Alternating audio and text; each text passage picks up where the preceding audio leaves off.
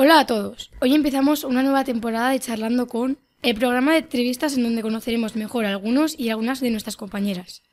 Y comenzamos charlando con Irene Gutiérrez, alumna de segundo SOD, que acaba de participar en el Campeonato Europeo de Patinaje Artístico en Rocasaro, Italia. Allí se ha proclamado campeona por parejas. Somos Verónica y Alejandro de segundo de ESO y estás escuchando la radio del José Hierro. En primer lugar, Irene, gracias por venir a nuestros estudios a charlar un rato. Eh, gracias a vosotros por invitarme. ¿Cómo ha sido la experiencia del campeonato? Pues una experiencia nueva que me alegro de haber vivido con mis compañeros. ¿Cuánto tiempo llevas practicando patinaje artístico? ¿Cómo empezaste?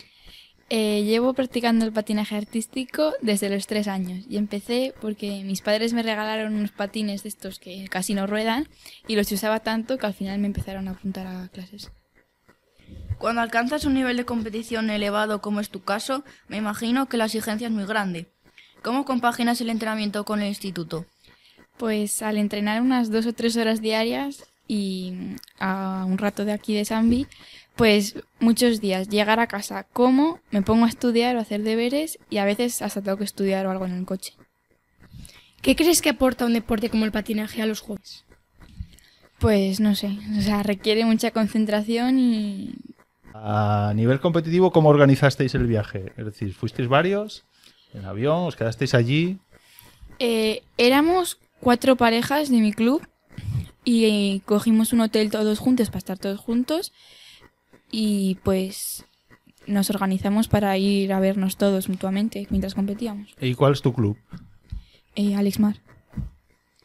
Tras eh, tu exitosa participación en el Campeonato Europeo, ¿cuáles son tus próximos objetivos?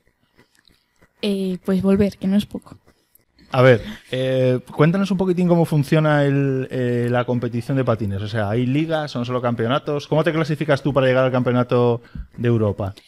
A ver, lo primero que hay que hacer es pasar unos niveles que son los que te dan categoría. Después, una vez pasas esos niveles, vas al, al autonómico. Em, si te clasificas del autonómico, vas al de España. Y si quedas en podium normalmente entre los tres primeros eh, de España, eh, te convocan o al europeo o a la Copa de Europa. ¿Y a nivel mundial no hay campeonato del mundo de tu categoría? Eh, de mi categoría no, pero una categoría más, o sea, porque cuando compito, yo compito con un niño que es más mayor que yo eh, y se cuenta la categoría del mayor. Entonces, pues, en este caso soy junior, no infantil, que es mi categoría de- con mis años. O sea, que igual dentro de poco vas a un campeonato mundial. Pues el, ¿Un campeonato mundial? pues el año que viene no podría porque es cada categoría son dos años, pero cuando el niño cumpla 18 sí se podría ir al mundial. Y hay gente de mi club que se va este fin de semana al mundial. Muchas gracias Irene por tus respuestas. Encontraréis esta charla en nuestro Instagram, arroba la radio del José Hierro, y en Spotify. Además podéis visitar nuestro blog. Y como siempre os animamos a participar en la radio del José Hierro, un proyecto abierto a todos y todas. Cualquier idea o proyecto tiene cabida en nuestra radio. Adiós. Adiós.